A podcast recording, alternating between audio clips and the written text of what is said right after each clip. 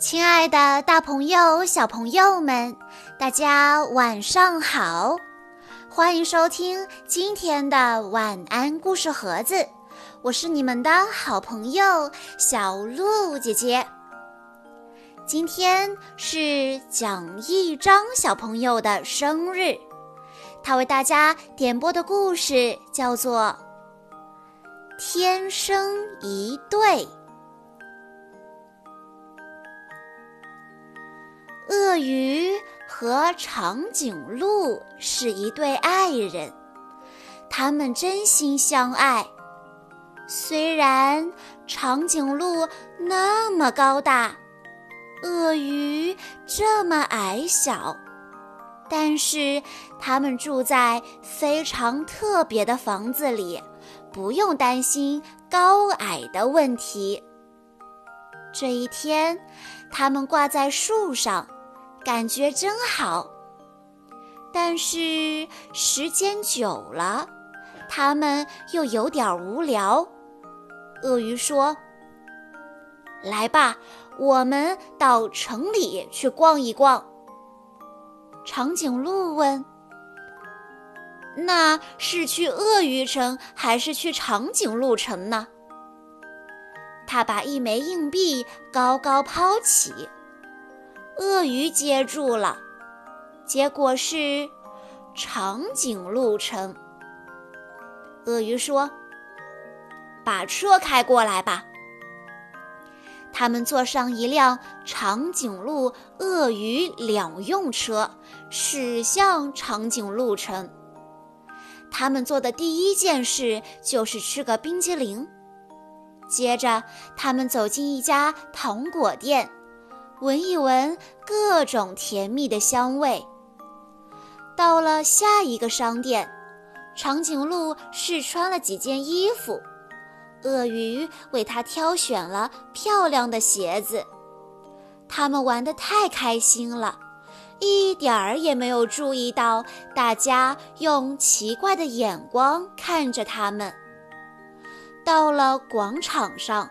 他们才听到大家都在叽叽喳喳地说个不停。孩子们指着鳄鱼叫道：“呀，小不点儿，小不点儿！”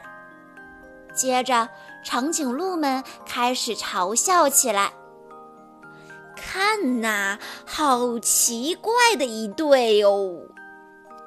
长颈鹿说：“咱们快走吧，去鳄鱼城。”就没有人嘲笑我们了。鳄鱼城到了，他们先喝了杯热巧克力休息一下，然后他们去看电影。但是情况不太对劲，周围的观众都在窃窃私语，向他们投来奇怪的目光。电影结束后。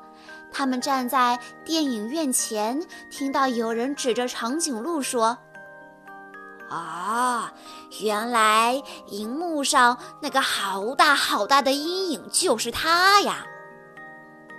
嗯，好奇怪的一对哟！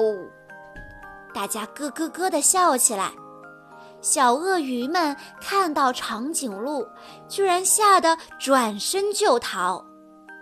鳄鱼和长颈鹿非常难过，他们决定回家去，那里没有人取笑他们，也没有人会受到惊吓。突然，他们听到有人在大喊救命，还有消防车的警笛声。长颈鹿立刻迈开大步，抱着鳄鱼向出事现场飞奔而去。原来是一幢鳄鱼的房子着火了，浓浓的烟雾从顶楼的窗户里冒出来。四只小鳄鱼和他们的奶奶正在拼命地求救，可是因为交通拥堵，消防队不能立即赶来，必须马上采取行动，而且要快。但是长颈鹿够不到顶层。这时候的他显得太矮了，要够到窗户，刚好差一只鳄鱼的高度。长颈鹿和鳄鱼互相看了看，他们知道应该怎么做了。鳄鱼屏住呼吸，冲进了充满烟雾的楼梯，跑向顶楼。这时，长颈鹿摆出一个姿势，好像一架梯子。这一招后来变得非常有名呢。鳄鱼跑到顶楼了，它将小鳄鱼们一只一只地递出来，最后是鳄鱼奶奶。但是它自己怎么办呢？烟雾越来越浓。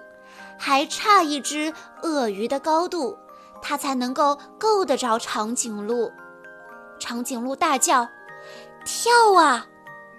鳄鱼闭着眼睛跳下去，正好跳进了长颈鹿的怀抱。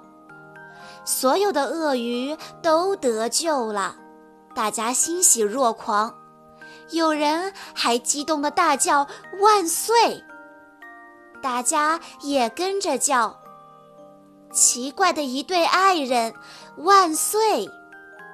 这天晚上，鳄鱼们举办了一场盛大的庆祝会，许多长颈鹿也赶来参加，因为大家都听说了他们的英勇事迹，而长颈鹿那动人的梯子造型也被大家夸奖了一遍又一遍。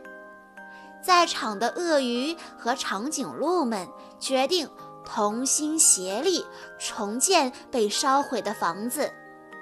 后来，许多新的友谊建立起来了，许多奇怪的恋人出现了。一位小个头的鳄鱼先生爱上了一位大个头的长颈鹿女士。他们从彼此陌生到相识相知，因为彼此相爱而生活在一起，却因为互相之间的巨大差异而面临着许多的麻烦。但他们终于勇敢地携起手来，共同打造了幸福的生活，而且还给别人的生活带来了奇迹呢。以上就是今天的全部故事内容了。在故事的最后，蒋一章小朋友的爸爸妈妈想对他说：“亲爱的宝贝，虽然你常常调皮，惹爸爸妈妈生气，但是我们依然爱你。希望你能够讲文明、懂礼貌，自己的事情自己做。”加强锻炼，身体棒棒的。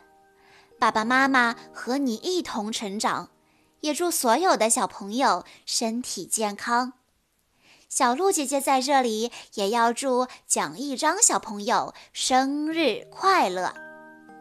好啦，今天的故事到这里就结束了，感谢大家的收听。更多好听的故事，欢迎大家关注微信公众账号“晚安故事盒子”，也欢迎家长朋友们添加小鹿姐姐的个人微信：三幺五二三二六六一二。